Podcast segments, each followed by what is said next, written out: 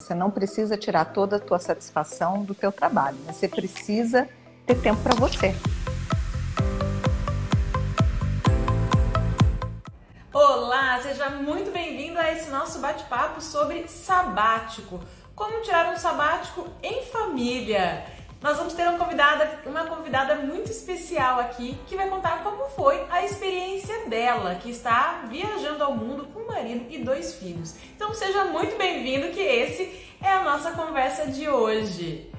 O tema do sabático, ele vem cada vez mais ganhando espaço né, nas nossas conversas, porque é, é algo que muita gente já quis fazer, é, muita gente tem vontade, mas há algum tempo atrás, isso era visto ainda como uma irresponsabilidade, como se você fosse jogar tudo pro alto e sair viajando o mundo sem responsabilidades.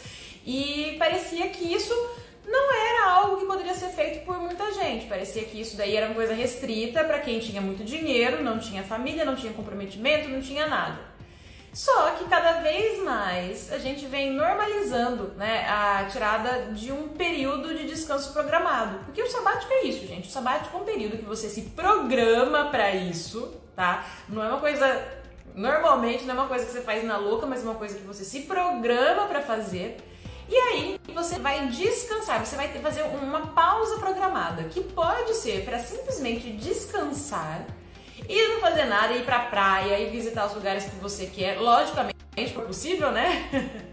Mas o sabático ele pode ser de duas maneiras. Ou ele pode ser um sabático simplesmente para esvaziar o copo, para você descansar, para fazer tua bucket list, que é assim, lugares que eu sempre quis viajar, conhecer no mundo, experiências que eu sempre quis viver e realmente ir curtir. Ou você vai viajar, ou você vai ficar em casa sem fazer nada, mas assim, realmente para esvaziar o copo.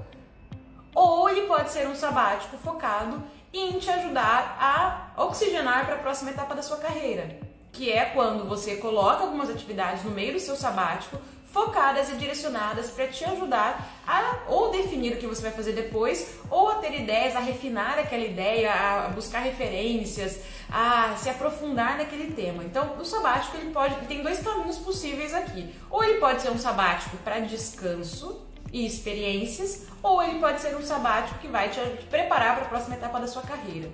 E pode ter também né, um, uma intersecção entre os dois. Com certeza, você pode descansar e pode fazer coisas para sua carreira. Então vamos lá, gente. Então agora vamos conversar, começar esse, essa conversa com a Crisley.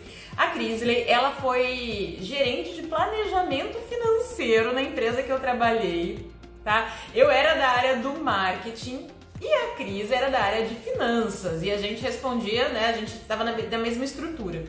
E a, e a Cris era a pessoa dona do dinheiro, entendeu? Eu precisava de verba para fazer campanha, eu tinha que pagar conta, o, o orçamento estourava, era pra ela que eu corria. E ela era uma pessoa super assim, centrada, uma pessoa, sabe, pé no chão, financeira. Eu vou te contar que é a última pessoa que eu imaginava na vida que fosse fazer um sabático. Porque sabe aquelas pessoas que você fala assim, não, isso daí é né, o baluarte da estabilidade. De repente, tô aqui no meio, nem, acho que foi ano passado isso. Ela me manda uma mensagem de um outro perfil do Instagram, nem era o perfil dela, falando, Ju, eu tô aqui, tô viajando. Eu falei, Cris, como assim você está viajando? E a hora que eu vi isso, na hora eu falei, vamos fazer uma live. E ela, não, porque eu não tô preparada, não tô preparada, tá me enrolando, gente. Faz um ano mais ou menos pra gente fazer essa live. Finalmente chegou o momento, né, da gente vir aqui conversar. Então, a pessoa que eu vou trazer aqui para conversar com vocês, ela é uma pessoa assim normal como eu e vocês.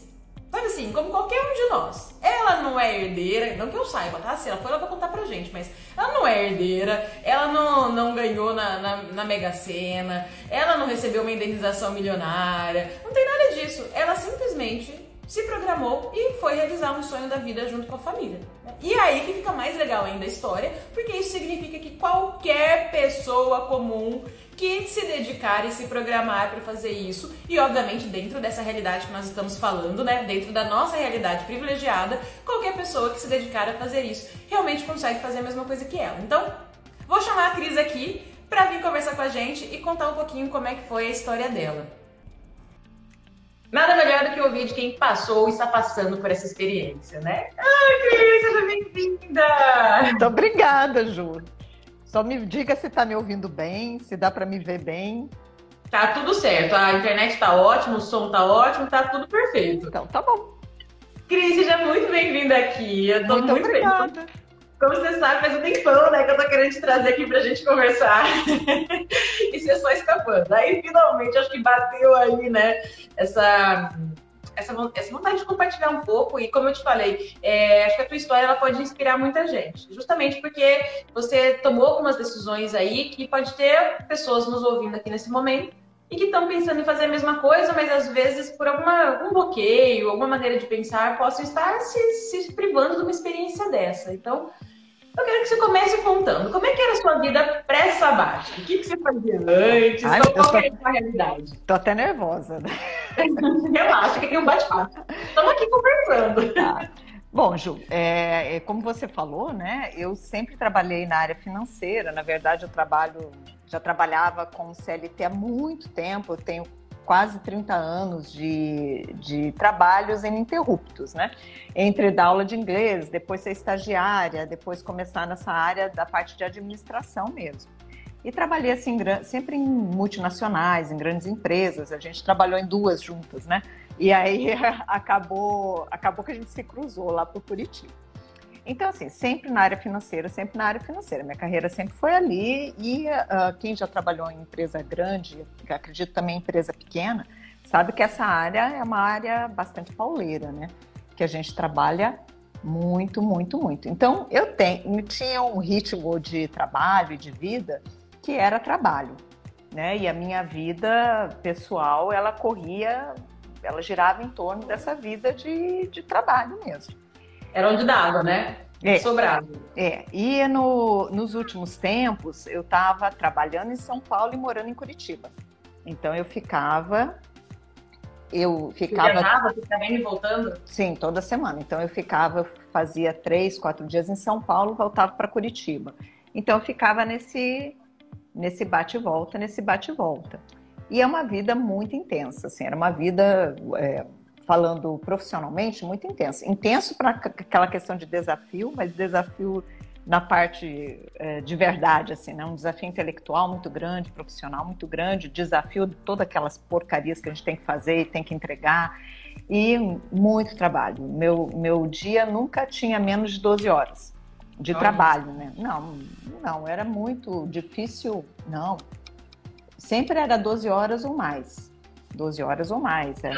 Acabou virando normal, né? Chega um ponto que você começa a achar que, que é todo mundo assim, porque você olha pro lado, tá todo mundo no mesmo esquema, você fala, ah, a vida é assim mesmo. Isso. Era das, das 9 às 9, das 9 às 10, das 9 às 11, das 9 à meia-noite. Então era, era assim. E com pressão, né? E aquela pressão, e se fizer, nossa, meu Deus, se der alguma coisa errada, aquela, aquele medo, aquela, né, adrenalina. Ah, sempre.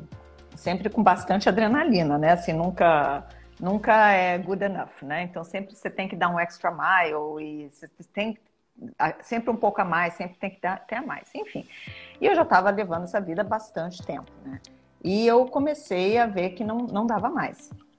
Para mim não dava mais, né? Para mim estava muito pesado, estava é, é, ficando muito pesado psicologicamente, mas você fica assim, não, eu dou conta, não, eu dou conta, né? Não, deixa que, deixa que eu faço, deixa comigo. Não, eu dou um jeito.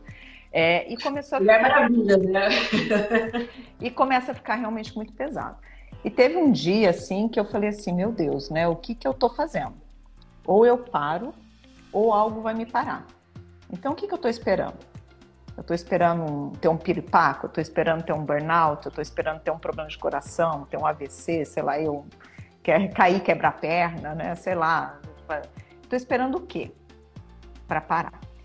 E aí, Juliana, eu decidi assim, antes de ter Julianas, com, devo, com devolver meu crachá, entendeu? Antes de ter coisas assim disponíveis. A nossa época era muito mais difícil, né, Cris? Não existia pessoas fazendo isso. Não, né? Mas assim, mas, mas eu sempre um, busquei muito fazer coaching com o meu time e eu também tinha o meu coach, né, fora da, da empresa e estava conversando bastante com ele sobre isso. Então é importante a gente ter uma pessoa que esteja de fora e que consegue montar esse teatro para você assim na sua frente, para você enxergar melhor aquilo que está acontecendo. Isso te ajuda muito, muito, muito. Por isso que é importante ter bons profissionais que possam fazer isso.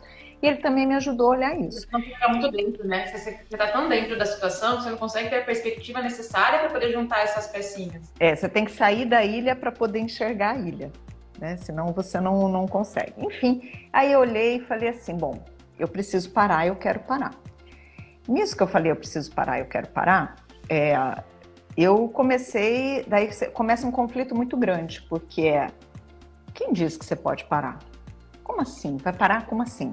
Não vai trabalhar? Como assim não vai trabalhar? Como assim? Né? É, aqui, né? é claro. Criar a mente sabotadora.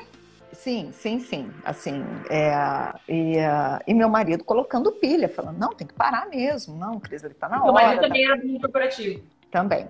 Ah, Os dois que... nessa loucura. É, só que ele faz uma. Ele é engenheiro mecânico, então a área dele é, é diferente assim daquela área que a gente vivia, que é uma área mais comercial e tal.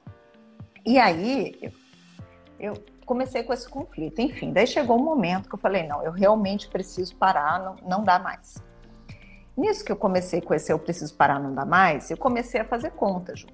É, eu, eu, eu sempre digo assim, eu sempre tive a felicidade de não precisar gastar mais do que eu ganho. E eu sempre tive, porque era uma coisa minha, eu sempre vivi dois, três, três degraus abaixo do que eu podia viver. Isso é fantástico. Então, eu tinha uma reserva considerável, que eu podia falar assim, olha, é, eu vou, é, eu vou parar. Então tá, daí eu comecei a fazer conta, né? Tá, quanto que você paga disso, quanto que você paga daquilo, quanto que é escola, quanto que é isso, quanto que dá, quanto, quanto tempo eu paro. E eu lembro quando eu para, pensava assim, ah, vou ficar uns três meses parada, eu falava assim, gente, eu não vou conseguir. Eu não estou pronta, eu preciso parar, porque se eu sair daqui dessa empresa agora e for para uma outra empresa, vai ser uma porcaria. Eu não mereço, a empresa não merece, meu time não merece. Eu, eu realmente preciso é, descansar. E aí eu comecei a pensar, três meses, puxa, três meses e nada é quase a mesma coisa. Eu falava assim, puxa, três meses é pouco, né? E o que, que eu vou fazer? Né? É, e o que, que eu vou fazer nesse meio do caminho, né? E, e nisso, algumas coisas foram se desenrolando. Na parte profissional, eu negociei a saída na empresa. Então, também é, consegui negociar e a gente combinou assim: bom, tem esse projeto, você faz esse projeto, você toca esse projeto até o final? Sim, faço. Então, eu saí de onde eu estava, peguei um projeto para fazer até o final. De sair da área e ficar no mundo, nesse outro mundo, já me deu um grande alívio. E foi muito bom, eu adoro o projeto, adoro. Ah, e uma coisa importante dizer: eu amo meu trabalho. Eu sempre gostei da área, sempre gostei daquilo que eu faço, gosto de trabalhar, não, sabe? Não é uma coisa contra aquela área, não é nada disso. Eu gosto. E aí fui tocando esse projeto e no meio do, do caminho eu fui tendo tempo para pensar no meu projeto.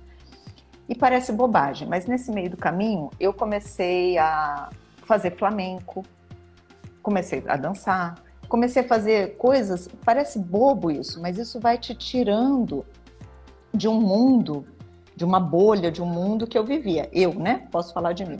Então, de, dessa bolha que eu vivia, vai, me, foi me oxigenando. Você foi Ao... enxergando que existe vida fora, né? Que, que, existe, literalmente, existe vida fora do mundo corporativo. Porque, Isso. olha, assim, é, parece, hoje em dia, a gente que tá do lado de fora, a gente acha quase, mas é, é natural, né, que você tem um hobby. Como assim? Tipo, é, é normal, você tem um hobby. Mas quando você tá dentro daquela, daquela meu, área... Meu hobby era assim, trabalhar. A ideia de ter um hobby é, é, quase, é, coisa tão da risada, né? Assim, porque mal você consegue fazer uma academia que ainda é pela sua saúde, né? Assim, quanto é. mais você conseguir manter horários fixos de fazer uma aula de qualquer coisa que seja. Não, não, não, não tinha. Isso era. Às vezes as pessoas falavam assim para mim: você gosta de São Paulo? Eu falava assim: gente, eu chego no aeroporto, eu pego um táxi, eu vou para a empresa, eu subo no elevador da empresa, eu desço no elevador da empresa, eu subo no elevador do hotel, eu desço no elevador do hotel. Ponto. É isso que eu É, é o que eu vejo de São Paulo, né? Mas enfim. Essa história de, de, de hobby é engraçado, porque às vezes as pessoas dentro do, processo de transição, né, elas começam a querer trabalhar com coisas que aí, assim, não, que eu adoro isso, eu, sei lá, eu adoro flamenco. Eu falei, você já pensou em ter um hobby? Porque assim, isso não precisa ser teu trabalho. Você pode ter isso como um hobby. Você pode fazer flamengo sem necessariamente ter que ganhar dinheiro com isso. Parece que dá um bug na cabeça, sabe, da pessoa que tá falando, eu, eu posso ter um hobby? É. Eu posso dedicar alguma coisa que não seja algo que eu vou apenas ganhar dinheiro? E, e, isso, assim, às vezes a gente resolve quando você tem várias vontades de fazer coisas diferentes, simplesmente tendo um hobby. Você pode fazer o teu trabalho e complementa, né? Você não precisa tirar toda a sua satisfação do teu trabalho. Mas para isso você precisa ter tempo para se dedicar a essas outras coisas. É, essa última frase tua é ótima. Assim, você não precisa tirar toda a tua satisfação do teu trabalho, mas você precisa ter tempo para você. Você precisa ter esse tempo.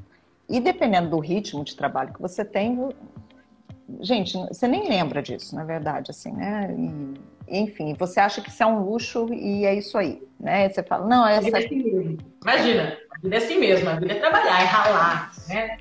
E aí, e aí, Juliana, aí nesse, nesse meio do caminho, algumas coisas. Mas, assim, quando, quando, você resolveu pedir demissão, você ia pedir demissão, você não sabia o que você ia fazer ainda. Você só não. resolveu assim, eu, eu, preciso parar por uma questão até de saúde, eu preciso descansar. Tá, esse foi o projeto. Isso. E aí, é, e aí foi exatamente isso. Aí algumas coisas se desenrolaram também do lado da minha família.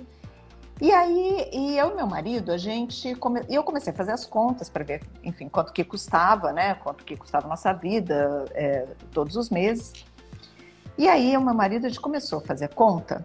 E a gente sempre teve um. A gente sempre teve, não, mas a gente tinha um sonho, assim, de fazer um tempinho a gente tinha um sonho. Porque tanto ele quanto eu, a gente foi intercambista lá no século passado, quando a gente, quando a gente era jovem. A gente foi intercambista. Então a gente. Erasmus é, não, muito antes do Erasmus nem existia, né? E aí, lá, enfim, a gente morou fora. E a gente tinha vontade de fazer um intercâmbio em família. Que não era bem um intercâmbio, porque a gente não ia morar na casa de ninguém, mas assim, de conseguir é, viajar e morar em algum lugar fora do Brasil em família. Porque a gente sabe que daqui a pouco eu tenho um filho Hoje ele tem um filho de quase 13 anos e um filho de 10. Então, há dois anos eu tinha um filho de quase 11 e um filho de 9, de é, 9 8, desculpa, você fazer conta mais. É, de 8. E aí, assim, a gente tinha essa vontade. Daí a gente começou a fazer conta. Puta, impossível. Primeira coisa é, não, não, isso não dá, a gente não é rico. A gente não tem de onde tirar. De onde a gente vai tirar? Exatamente, né? Como assim? Puxa, é muita, é, é, muita, é muito snob, né? Você ficar sem trabalhar e ainda não morar na, no Brasil. Que Olha, coisa. tudo, é, é, isso é muito autossabotagem, mas é muito, assim, dentro das crenças que a gente, do sistema que a gente cresceu acreditando isso, né? A gente cresceu tanto que a gente tem que suar, olha só as expressões que a gente usa, né? A gente tem que suar para ganhar nosso dinheiro, a gente tem que ralar, tem que batalhar, é, é, é uma coisa sempre sofrida, parece que a gente está aqui para ficar, né? Uma... E quando, quando, você tem a possibilidade que assim, que você conquistou, porque olha só tudo que você falou, 30 anos de experiência, você ficou 30 anos né, construindo esse teu caminho. Você ficou vivendo dois degraus abaixo do teu padrão financeiro. Então, assim, você falou que você teve a sorte, mas assim, é sorte e disciplina. É. Né? Foi muita disciplina aí também para você fazer isso daí. Então, olha só, você conquistou o direito de parar para descansar um tempo. Só que a nossa mente ela não enxerga assim. Ela enxerga assim, ah, quem que ser folgada? Você tinha que estar tá aí, ralando que nem tá todo mundo, ainda mais um monte de gente querendo estar. Tá. Não veio assim, um monte de gente queria ter o emprego que você tem, um monte de gente queria trabalhar onde você trabalha, e você vai abrir mão disso. Exato. E assim, eu conqui... então eu tinha conquistado, mas eu não tinha conquistado a permissão de fazer isso, né? Não tinha me dado essa permissão. Né? A gente tem essa sina meio que é, é uma sina de de trabalho, eu trabalho como um valor, e, trabalho para mim é um valor. Mas tem que ter essa coisa sofrida, do esforço, esse do ó, oh, né? É, tudo isso, Júlio, assim, você colocou muito bem. Então a gente começou, eu comecei, a gente começou a tirar isso do mundo das ideias e começou a colocar isso no concreto.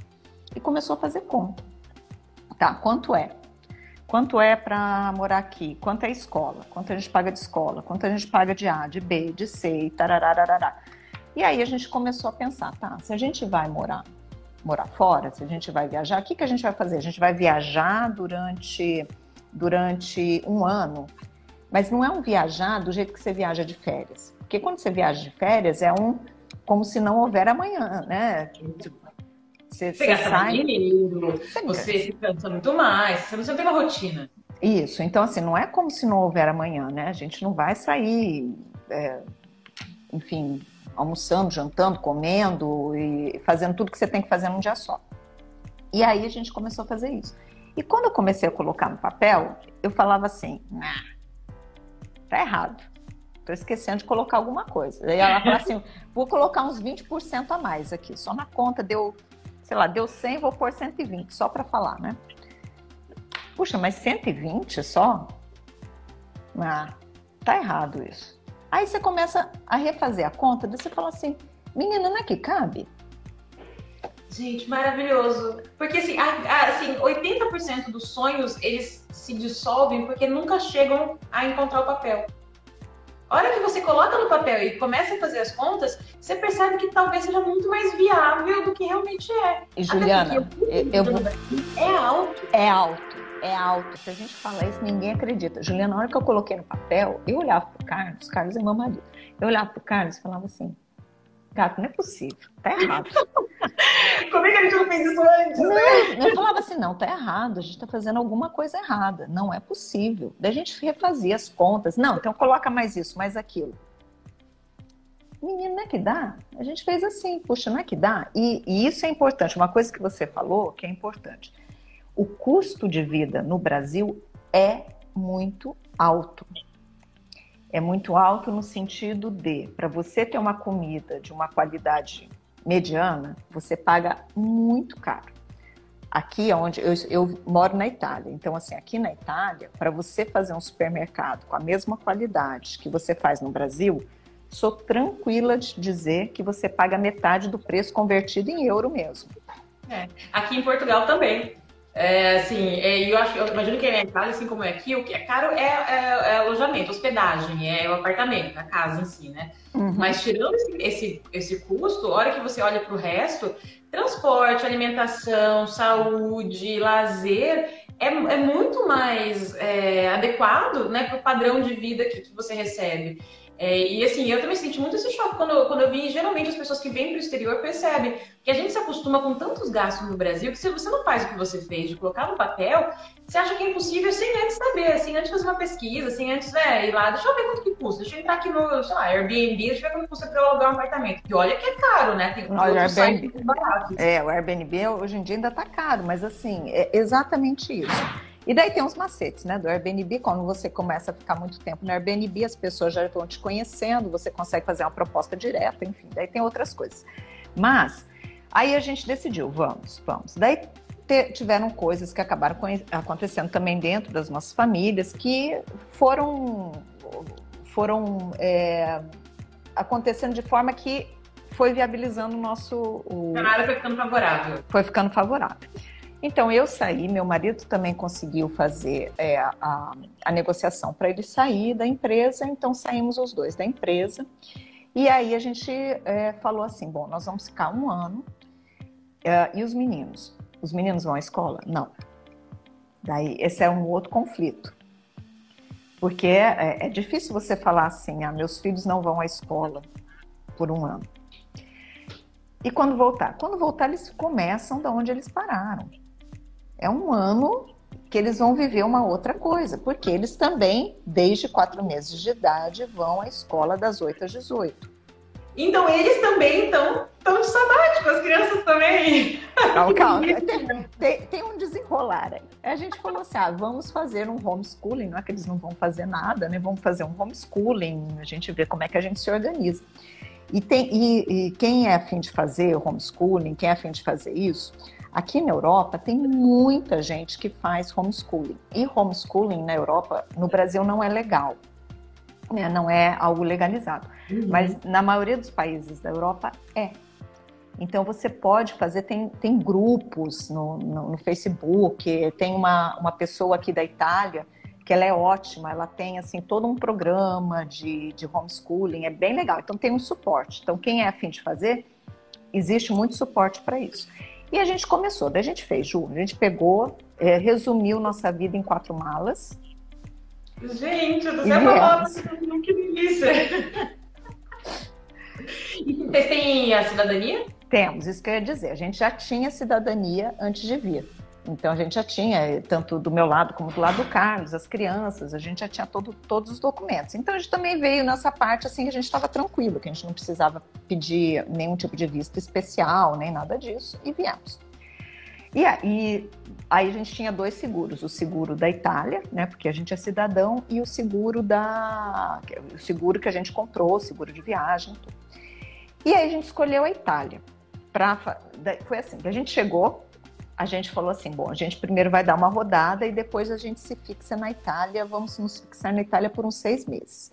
E foi isso que a gente fez. A gente chegou, é, a gente entrou pela Itália e aí a gente começou a viajar. Daí a gente ficou uns, uns dois meses viajando. A gente fez Eslovênia, Croácia, a gente voltou para Itália, foi para Alemanha, aí a gente foi até a República Tcheca, a gente estava em Munique, foi em Berlim, voltamos, fizemos ali o, a, a rota romântica, Neuschwanstein, tudo, e voltamos para Itália. Então, a gente fez um, um, um passeio bem grande. A gente foi que jeito que a gente fazia? A gente, nesse passeio, a gente alugou o carro e a gente ficava em Airbnb. Por dois motivos. Um, porque hum, hum, não era economicamente viável uhum. a gente ficar comendo fora todos os dias, não dá.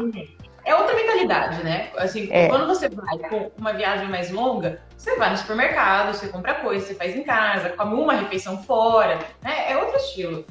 Ou você se programa e faz, ah, faz uma refeição bacana, um, uma vez por semana. É, é diferente, é diferente. Então a gente sempre ficava em Airbnb e tal. Então a gente conseguiu fazer. Tem um, tem um amigão meu que morava em Munique, hoje ele está até em Barcelona.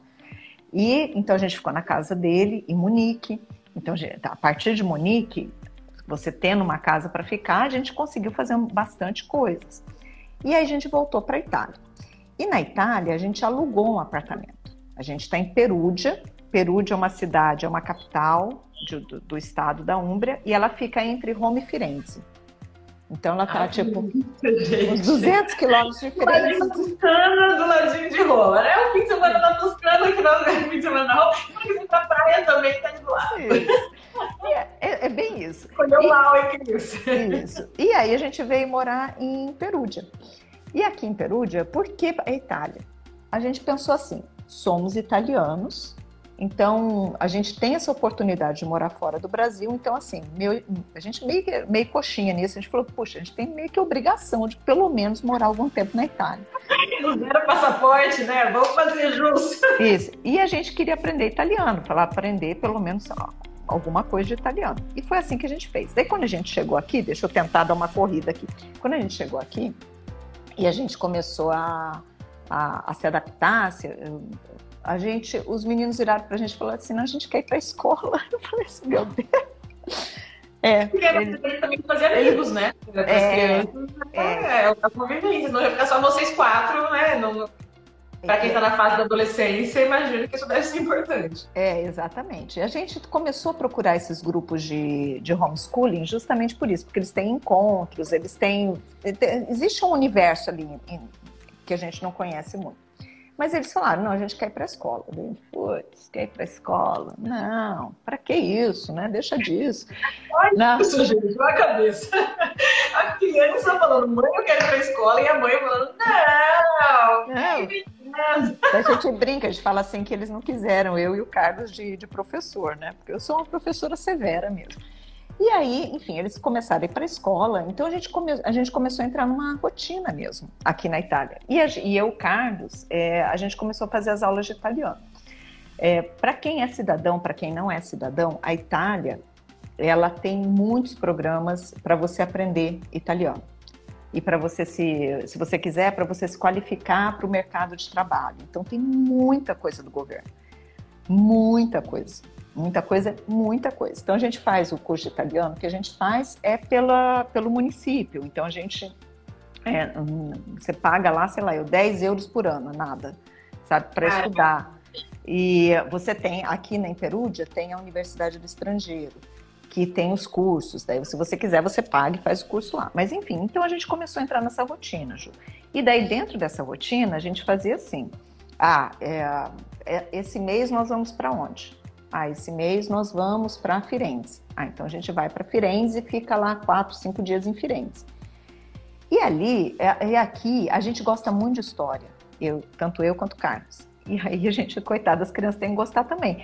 Então, assim, e eu adoro, eu sou a louca do museu. Eu, eu adoro, também. Adoro. adoro museu. Eu adoro museu. Eu adoro, assim. Então a gente vai, aí a gente pega, sempre pega um. Existe uma coisa aqui na Europa que chama Free Walking Tour, que você agenda nas grandes cidades, tem uma pessoa que te encontra, um, um guia, e você faz um tour andando pela cidade, pelo centro da cidade, e ele vai te contando as histórias e tal. Chega no final, você, você paga a ele aquilo que você quiser. Se não quiser pagar nada, também não paga. Ah, é incrível. Para mim, são os melhores tours, porque ah, geralmente são, também. são estudantes, são guias. Você vê que a pessoa é apaixonada pela cidade, sabe? Ela te leva nos cantinhos que os, os guias tradicionais não levam. E são três, quatro horas caminhando, né? Não é assim, não é pouca coisa, não. Então, assim, você vai aprendendo muito, sabe? Não tem como você, eu, para mim, pelo menos, não tem como ser numa cidade como Firenze e você andar naquela, naquelas ruas e falar assim: meu Deus do céu, Da Vinci caminhou nessas pedras, entendeu? Michelangelo morava aqui, assim, então é muito incrível, é muito incrível. E aí, então... minha, minha volta ao mundo, eu fiquei um mês morando em, em Firenze e eu fiz um curso de História da... Opa, quase caiu no microfone. História da Arte no Renascimento. Ah. É, e aí eu, eu, ia visitar as igrejas e, e, as capelas e os museus com o professor de arte e ele ficava ensinando o que que, que, que era cada um, é, o porquê que era aquilo, a proporção, a áurea e, e, e quem que era a família representada. Cara, Cris, faz isso se você tiver a oportunidade, viu? Porque assim, Não, você. É maravilhoso. Assim, as, aqueles palavras maravilhosos, com alguém te explicando o que significa. Que incrível! É, hoje a minha aula de italiano é assim: uma, metade da aula é de literatura e metade da aula é arte. Então, ah, eu adoro. Ai, gente do céu, eu tô, tô com vontade de, de fazer Então, e assim, e aí a gente vai, eh, o que que é, né? Assim, às vezes a gente pode pensar, ah, mas é viajar. Mas não é viajar, não é o viajar. É claro que tem toda essa parte que você vai aprendendo, vai aprendendo de história. Para mim é um valor, eu julgo importante. É, você vai aprendendo outra língua. Ah, os, os meus filhos vão numa escola que é completamente diferente da escola que tinha no Brasil que era uma escola particular, uma escola que não era top top, mas era uma excelente escola. Aqui eles vão na escola com o top da cidade e com o filho do refugiado, né? Porque as escolas são públicas, então você vai todo mundo junto.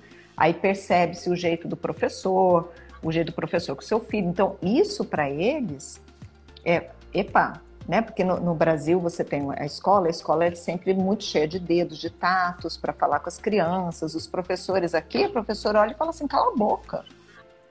E como é que está sendo para eles? Porque eles saíram numa bolha, né? Assim, acho que no Brasil eles estavam numa bolha e eles entraram agora no lugar onde estão tendo contato com gente do mundo todo, de várias né, estratos diferentes. Como é que está sendo?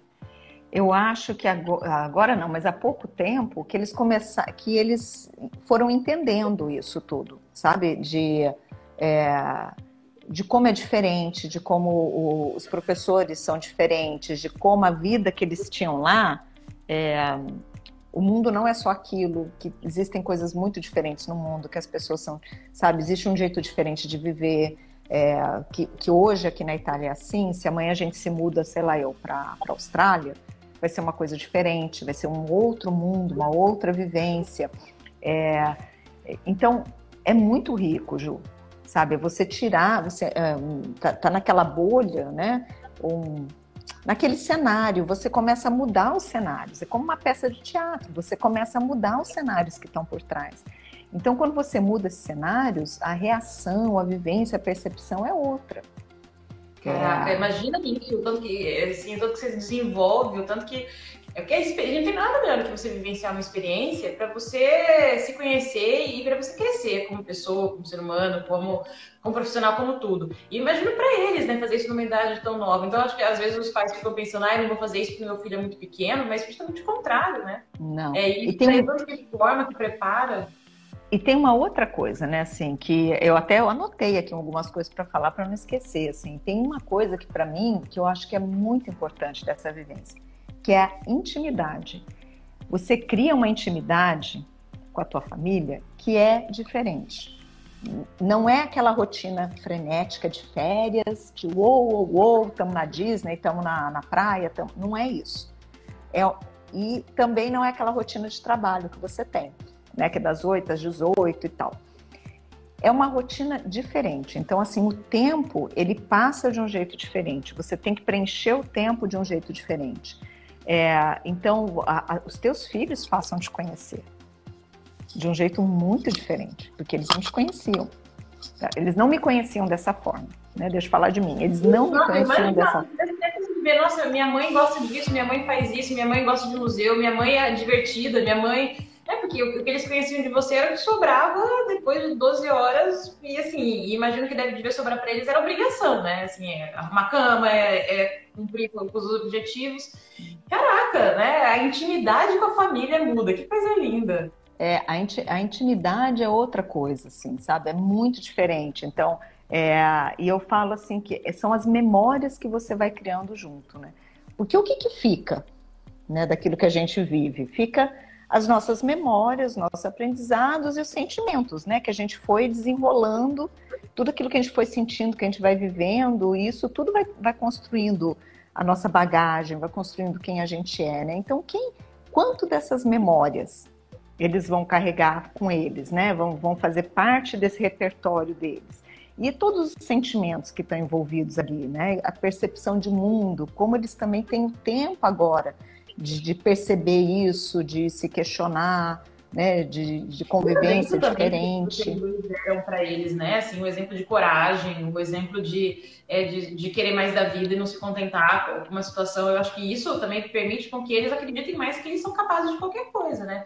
Eles veem os pais que são referência para eles, dando esse exemplo de é assim, é, a vida tá, tá ok, mas ela pode ser ainda melhor, eu quero vivenciar, quero ter experiência e, e tomar essa decisão.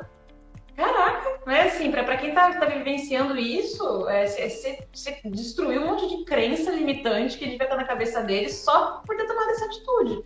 Então, o exemplo que fica Ai, também é. Também. As minhas também. É, mas você quebrou as suas crenças, né? Você, e por tabela, você tá quebrando de todo mundo. Porque quem tem filhos é, é, é muita referência, né? É muito exemplo. Você também tem que estar prestando atenção que se você tá preso num emprego que não te faz feliz, você tá mostrando pro, pro filho que ele tem que ficar se sujeitando a uma vida que não é boa. Agora, quando você toma essa decisão e fala, não, peraí, eu vou dar uma pausa, vou descansar, vou viver uma experiência, é, a vida pode ser mais do que isso, você mostra para ele que ele também tem direito de viver mais do que isso. Né? Isso é. reverbera em todo mundo em volta. É, e que a gente, e, e que a gente tem direito de usufruir aquilo que a gente constrói. Né? E que existem várias uma... maneiras diferentes de ser feliz né? Que assim, nem todo mundo precisa ser feliz do mesmo jeito e, que isso não faz de você menos responsável, menos competente, menos mãe, é. né? Menos profissional. Tem uma atriz que uma vez falou assim: ah, a gente sempre, é, a gente é educado para chegar lá, para chegar lá, para chegar lá, para ter sucesso. Mas ninguém nos ensina o que fazer quando a gente chega lá. Exatamente. Sabe que tem uma propaganda da nossa antiga empresa, eu nunca me esqueço, que ela fala assim, é, e a gente fica sempre é, brigando, né, tentando chegar lá, mas quando a gente chega, será que o lá ainda é lá? Né? Tipo, você, você chegou no lá, você fez tudo para chegar no lá, e você olha e fala, hum, acho que o lá não era aqui não. Ou o lá mudou, o lá não é mais aqui. Né? Então, é. assim, é, isso faz muito sentido. É, então, assim, né, que a gente pode usufruir, a gente, te, é, a gente tem essa permissão. Para mim foi muito difícil me dar essa permissão de usufruir. É, e ainda hoje, assim, não é uma coisa tipo assim, ah, assim, é, fiz lá atrás e pronto, né? Então agora eu me permito. Não é assim, né? Para mim ainda é, é, tem vários momentos que ainda é difícil, assim, falar assim, puxa, não, eu ainda me cobro, falo, puxa, não. É, tá? Não... Ah, agora dois anos. É, porque no meio do caminho veio a pandemia, né? Isso, daí chegou a pandemia. Aí quando a gente pensou assim, ah, vamos nos mudar, daqui a pouco a gente se muda da Itália, vamos para um outro país, vivemos num outro país, depois a gente volta para o Brasil, que a ideia era ficar um ano, de junho a junho. Aí em fevereiro veio a pandemia. E no que veio a pandemia, juro, foi assim, Juliana, é, uma semana, um, uns dias antes, um, um tempinho antes, uma empresa entrou em contato com meu marido, começou a sondar ele para trabalhar. E o Carlos falou assim, e aí, Cris? Ele falou, ah, puxa, não sei, né? Será que... falei, bom, veja, né? No como é. Brasil. é. Não, aqui. Ah. Aqui na Itália. E aí, para resumir a história, ele começou a trabalhar dois dias depois do lockdown. Então, assim, quando a, gente, quando a, a Itália fechou no tipo no dia 3 de março, no dia 5 de março foi o primeiro dia dele. E ele, trabalhando presencialmente, ele conseguiu, enfim, um trabalho. Que... Isso, isso, um trabalho aqui como engenheiro mecânico e tal, na área dele. E aí foi, daí presencialmente, meio presencialmente, meio não, porque aqui foi realmente, acho que em Portugal também foi um lock, gente, lockdown aqui era assim. Você tem um cachorro, você pode levar seu cachorro para passear na face da sua quadra. Você, você tem, você vai ao supermercado, pode ir uma pessoa por família por dia. Não é que você pode pegar o seu carro e ir no supermercado do outro lado da cidade. Você, aonde, não tem um supermercado a uma quadra da sua casa? Então você não pode ir naquele que é a duas quadras da sua casa. Porque ah, você, porque é, eles paravam. Aqui não foi nível, aqui não é, chegou Aqui nesse... foi, porque eles paravam e mutavam. Assim, não tinha viva alma na rua. Não, não tinha, não tinha. Aqui é, eu fiquei.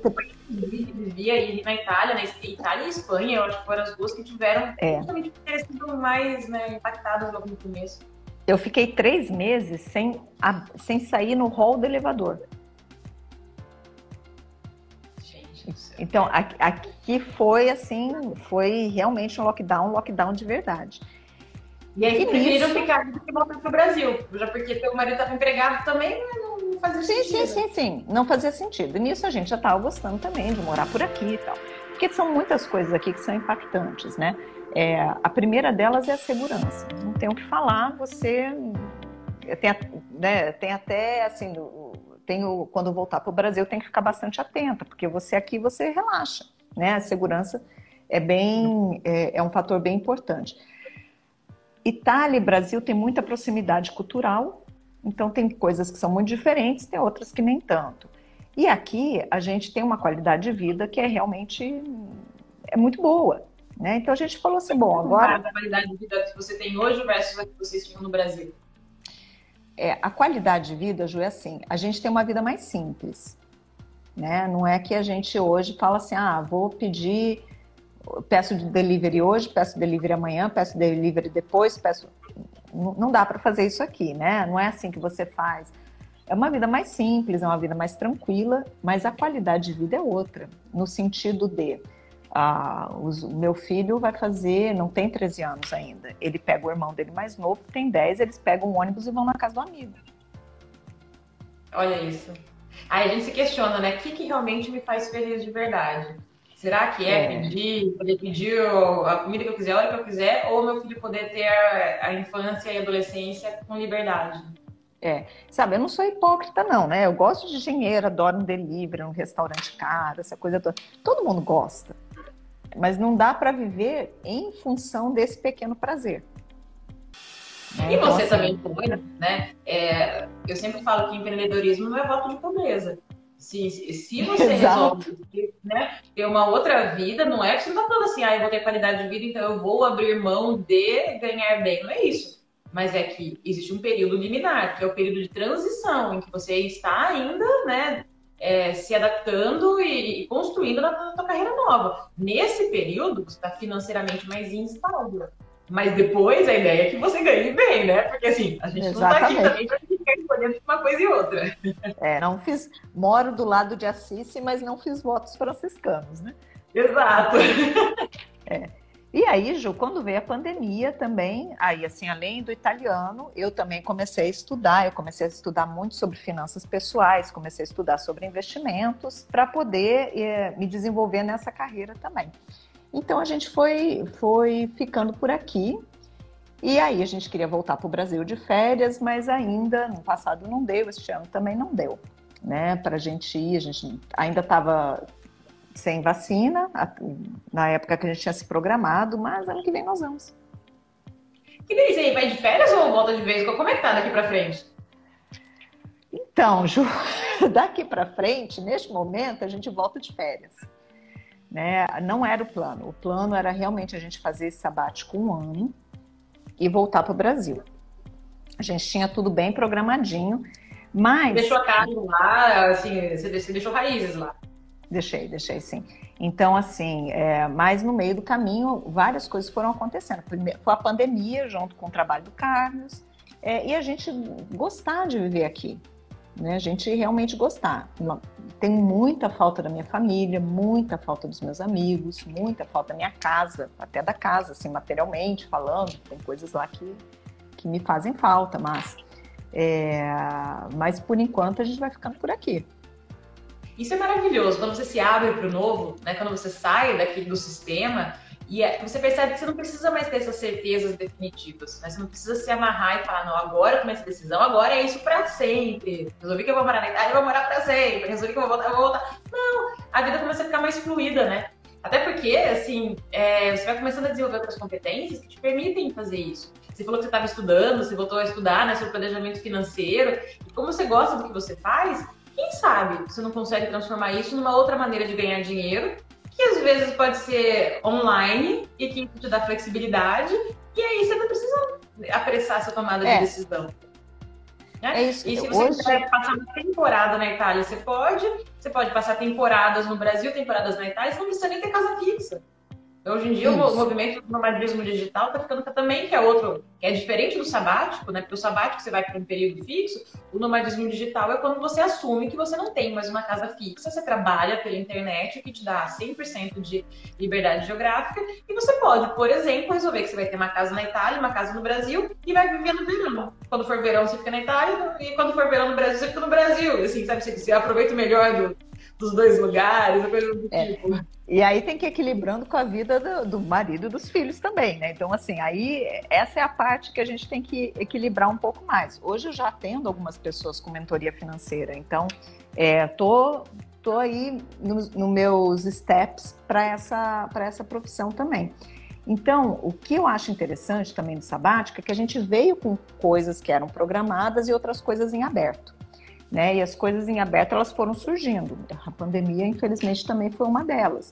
Mas, gente, assim, também ser pego pela pandemia, puxa, é, realmente, né? Puxa, eu queria ter viajado mais, ter feito outras coisas, mas fala sério, né? Assim, a gente estava com o Carlos trabalhando, a gente sempre fala assim, é, ficar dentro de casa, na minha casa quentinha, confortável, com a minha geladeira cheia, você reclama porque você não sai de casa, mas não é. Exatamente. Mas você coloca as coisas em perspectiva, você vê que assim, ok, né? Tô sendo privilegiada e obrigada, ah, universo. Sou muito.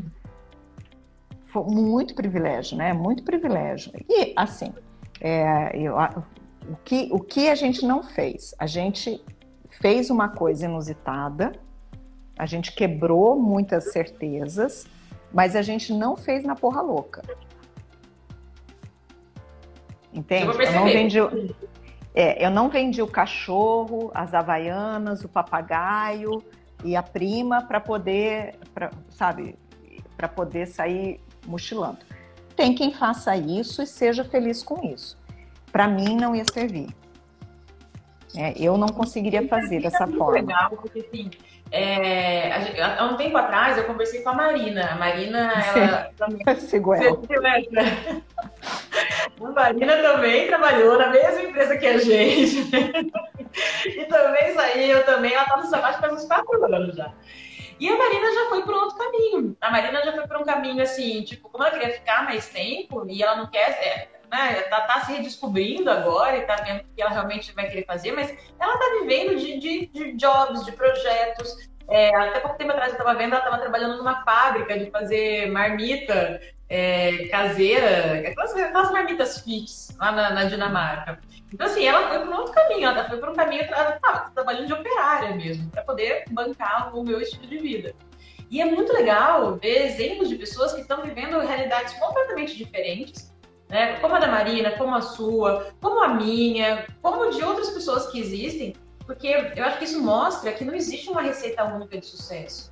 Não existe uma única maneira de você ser feliz, assim como não existe uma única maneira de você tirar um sabático. É assim, o meu sabático foi de seis meses, começo e fim. O sabático da Cris, assim, começou como sabático, já tava virando morar fora. O da Marina tá há quatro anos ela nem sabe mais ser sabático. É assim, percebe que quando a gente sai daquele sistema que tá cheio de regras rígidas, você começa a perceber que você vai criando a tua vida de acordo com aquilo que faz sentido para você. E isso, por uhum. mais que às vezes pode dar um frio na barriga, porque você, você não sabe mais com certeza como é que vai ser, por outro lado, dá, um, dá uma sensação de liberdade tão boa, sabe é. assim, de fazer o que faz sentido. É, é libertador. É libertador. E, você não assim. fica muito preso que, né, tipo, ah, eu deveria estar fazendo isso, eu deveria, porque não tem mais eu deveria, você já, você já largou esse bonde. É. Você deveria, já era, você já saiu desse bonde, agora você está fazendo aquilo que faz sentido para você. É, e no, meu, no, nosso caso aqui, né, não é só para mim, mas tem que ser para mim, tem que fazer sentido para os meus filhos, tem que fazer sentido para o Carlos. Então a gente aqui como grupo também tem que fazer sentido, né? Tem que se encaixar na, nas necessidades de todos nós. E é, é... fazendo reuniões para decidir como é, como é que foi esse processo? Para a gente decidir o sabático, não, assim, eu, Carlos, a gente decidiu, né? A gente falou assim, ah, vamos fazer, vamos fazer. Foi assim, Aí, é, nós mudamos vocês crianças sobre isso. É, porque eles também eram é, bem pequenos, né? Então, assim, o que, que a gente fez? A gente foi contar para eles que a gente ia fazer uma viagem diferente, que a gente ia ficar um ano viajando. E a gente colocou o mapa, a gente já sabia que viria para a Europa, a gente colocou o mapa da Europa em cima da mesa e a gente falou assim: olha, onde será que é a Itália? Né? a gente começou a falar: onde será que é a Itália? Não sei, o que, que tem na Itália? Que cidade que tem? Na Alemanha, isso e aquilo. E aí eles foram começando a se envolver com isso e falando também o que, que eles. Ah, quais eram os sonhos deles, né? O que, que eles achavam que dava para fazer? Ah, quero ir para praia, eu quero. E no museu não, no museu era só eu. Mas assim, eu quero ir pra praia, eu quero pescar, eu quero. É. Mas ah, eu quero acampar, né? Eu quero é, uh, com trailer. Ah, uma das coisas que a gente ia fazer, que por causa da pandemia a gente não conseguiu fazer. A gente ia pegar um, uh, um, um trailer, me esqueci agora, uma autocaravana uhum. na Holanda e ia levar até a Escócia. Porque também tem uns esquemas. Você vai descobrindo, quando você começa a pesquisar, você vai descobrindo um outro universo, né? Tem um esquema que você pega, paga, quando você está levando a autocaravana de volta você paga nada por dia. Ah, sim, que alguém devolveu, você vai levar para outro país. Muito Isso. massa. Tem umas coisas muito legais. Tem umas coisas tipo de você ficar na casa da pessoa que vai viajar, tomando conta dos gatos ou dos cães Isso. da pessoa. Isso. Só que tem que alimentar os gatos, os cães tem outro que é troca de casas. Então, assim, tem, tem um universo, né? E a gente ia fazer essas coisas, estava tudo programado, já estava programado o dia que a gente ia pegar outra caravana, devolver e tudo, enfim, não deu certo por conta da pandemia também. Mas, ok, né? Mas são, são universos que vão, de coisas que a gente e pode aí, fazer que vão ser então, expandidos. Hoje, hoje, os quatro é, podem opinar e decidir o que vocês vão fazer e aí Sim. vocês conseguem chegar no meio termo para todo mundo. É, deu uma, como diria um ex-chefe meu, uma troca de ideias. Eles chegam com as deles e saem com as nossas, né? Não, brincadeira. Eles, eles podem. É, eles podem opinar, sim, eles, claro, eles opinam e falam, e falam o que eles querem fazer. Até essas férias agora de verão foram, foi bem legal, porque a gente falou, ah, nós vamos para praia, vamos fazer A ou B. Aí um dos meus filhos falou assim: ah, mas não vamos fazer só isso, né? Tá pra gente, sei lá, é, e caminhar, ir para uma montanha, e fazer uma coisa diferente também, ir para umas necessidades diferentes. Eu, oh, legal. É, é isso, essa é a ideia. Que delícia, que delícia. Ai, Cris, que demais. Assim, eu acho que você está inspirando muita gente com a sua história. É, como eu falei, é muito bom ver que existem maneiras diferentes de você ser feliz e, e assim, o sabático hoje está sendo cada vez visto, mais visto como uma, uma, próxima etapa super viável da carreira. Né? Porque assim, pode ser que depois você volte, que comece a trabalhar fazendo a consultoria financeira individualmente, pode ser que você queira voltar para empresas, tá tudo bem, né? A gente não precisa pensar que essas decisões são definitivas, sim pensar sempre a, qual que é a próxima etapa. Né? A minha próxima etapa vai ser essa. E aí você consegue né, é. É, aproveitar essa vida. Porque antes a gente estava acostumado a trabalhar durante 30, 40 anos seguidos. E aí a gente só ia descansar e aproveitar a vida quando você se aposentava, quando você não tinha tanto tempo e tanta energia assim. Por que não é. pegar isso daqui e dividir, né, ao longo da vida? Por que deixar sempre para depois? Então, sabe, Ju, sabe, Juliana, tem umas coisas que me vêm assim à mente, né? Para mim, planejamento sempre. Faço algumas coisas na porra louquice, mas com dinheiro eu sempre, sempre acho que dinheiro não aceita. Tem uma crença minha que é dinheiro não aceita desaforo, né? Essa crença é minha. Então, assim, eu sempre sou bastante controlada nessa parte. Mas tem uma coisa que você disse agora que é muito importante, né? Que a gente se permitir fazer. Porque às vezes a gente trabalha, trabalha, trabalha, até pode, tem a condição de fazer, mas tem alguma coisa dentro da gente que a gente não se permite fazer. Não precisa, para tirar um sabático, não precisa viajar para o exterior, sabe? Você não precisa mudar de cidade, de casa, de marido, de mulher, de filho, nada disso. Mas você, é, você tirar esse tempo para você, para ir na feira. Para, eu não sei, assim, eu estou falando coisas que pare, podem ser é, tolas, né, para algumas pessoas, mas é, é, o tempo de ir na feira.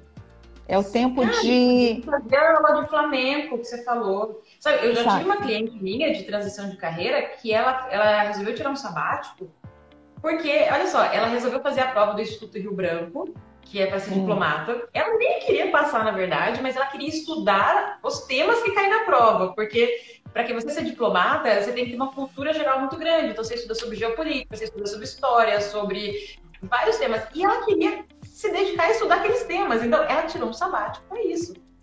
Cara, assim, é, é, é, demais, sabe? O sabático ele pode ser, às vezes, até para não fazer nada. Porque outra coisa que as pessoas têm muita resistência é tirar um sabático para nada. O que você está fazendo no sabático? Para nada. Ah, mas é, é, fazer curso de alguma coisa. Não, não vou fazer curso nenhum, eu vou fazer nada, eu vou fazer muitos nadas na minha vida. Vou, vou ficar, vou acordar, vou fazer o que eu quiser. E até isso a gente tem que normalizar, porque assim, todos nós, todo mundo está nessa idade, entre seus 30, 40 anos de idade, ou mais ou menos, vocês trabalharam muito para isso, né? E conquistaram esse direito. Então, também, se você quiser tirar um sabático para não fazer nada, para ficar, sei lá, lendo livro, fazendo meditação, fazendo yoga, ou você também tem esse direito. Você não precisa justificar isso, porque eu percebo também que as pessoas tentam justificar com alguma coisa de útil. Ah, não, mas eu vou para os Estados Unidos aprender inglês. É, isso é aceitável né, pela sociedade. Você está indo fazer inglês, ok, isso vai melhorar. Isso daí tudo bem. Currículo. Não, daí tudo bem. Né? né? Mas imagina falar assim, não vou fazer nada. Então, assim, a gente a está caminhando, né? Para cada vez mais ter essa aceitação de que isso não nos faz menos profissional, menos responsáveis, isso não vai impactar no longo prazo né, a, a tua capacidade de geração de renda, de geração de dinheiro. Imagina o tanto de ideia que você tem, tanto de contatos, o tanto de experiência, tanto de pontinhos novos na tua cabeça, para você ter ideias mais criativas depois. E sabe, você chega cheio de referência, independente, só pode ser descansar, dar tempo pro teu cérebro, sabe, oxigenar e pensar com clareza, tirar aquela pressão toda e você conseguir respirar. Só isso já vai fazer um bem danado. Às vezes as respostas para as coisas que você está tá procurando na frente do teu nariz. Você não está conseguindo enxergar porque você não tem tempo de pensar. Uhum. Aí, é ó, a gente está falando, tem que levar minha filha na escola. Às é. vezes é isso, né? Às vezes não é tão simples como levar o filho na escola. Eu tive até que aprender a cozinhar, então tudo pode acontecer. Cris, pra gente encerrar aqui, qual que você deixa assim como maior, sei lá, é, aprendizado que você está vivendo de tudo isso, ou o que você está saindo tirando de mais importante que você gostaria de compartilhar com as pessoas que estão ouvindo a gente agora? Olha, Juliana, é assim, é, é se permitir fazer, sabe? Se permitir fazer uma pausa, se permitir fazer. Não é, você não é irresponsável por isso. Se planeje, né? Assim, cada um tem um jeito, né? De fazer as coisas na vida. Não existe só um jeito. O meu jeito é me planejando, é olhando, é pensando se, se pode, se não pode, se dá, se não dá. Esse é o meu jeito. É, mas cada um tem o seu jeito. Né? A gente tem as nossas escolhas e tem as consequências das nossas escolhas. É, a gente pode, né? Vamos, vamos nos permitir um pouco mais. Permitir não ter é, permitir uh, não ter CLT por um tempo, depois voltar, talvez, depois talvez não, né? É, sei lá, experimentar mais, sabe? Dá para fazer. Que delícia! Permitir experimentar mais a vida, né? Isso, isso é fantástico. Cris, muito obrigada. Foi uma delícia conversar Imagina. com você. Eu tenho certeza obrigada que pelo, as pessoas Obrigada pelo convite. e você que está ouvindo a gente, é, como eu falei, muitos sonhos eles acabam desaparecendo pelo simples fato que eles não são colocados no papel. Então, se isso para você de alguma maneira ressonou, ressoou aí dentro, sabe? Se o teu coração bateu mais forte quando você ouviu tudo isso, se deu vontade, transforma isso num projeto, sabe? Assim, realmente pensa como que você pode transformar ele em realidade. Se você quiser ajuda, eu posso te ajudar, entre em contato, sabe? Vamos trazer, vamos tratar ele com mais, sabe? Com, não só como, ah, é o meu sonho. Não, transforma num projeto, né? E esse é o primeiro passo para fazer isso acontecer. E a vida é muito curta para a gente deixar passar tanta vontade de, de realizar. É verdade. Adorei, gente. Eu também, Ju. Muito obrigada. Foi uma delícia esse bate-papo. E espero que você que esteja ouvindo a gente saia daqui tão inspirada como eu estou agora. Obrigada. Obrigada, Beijo. obrigada, Ju. Beijo, tchau.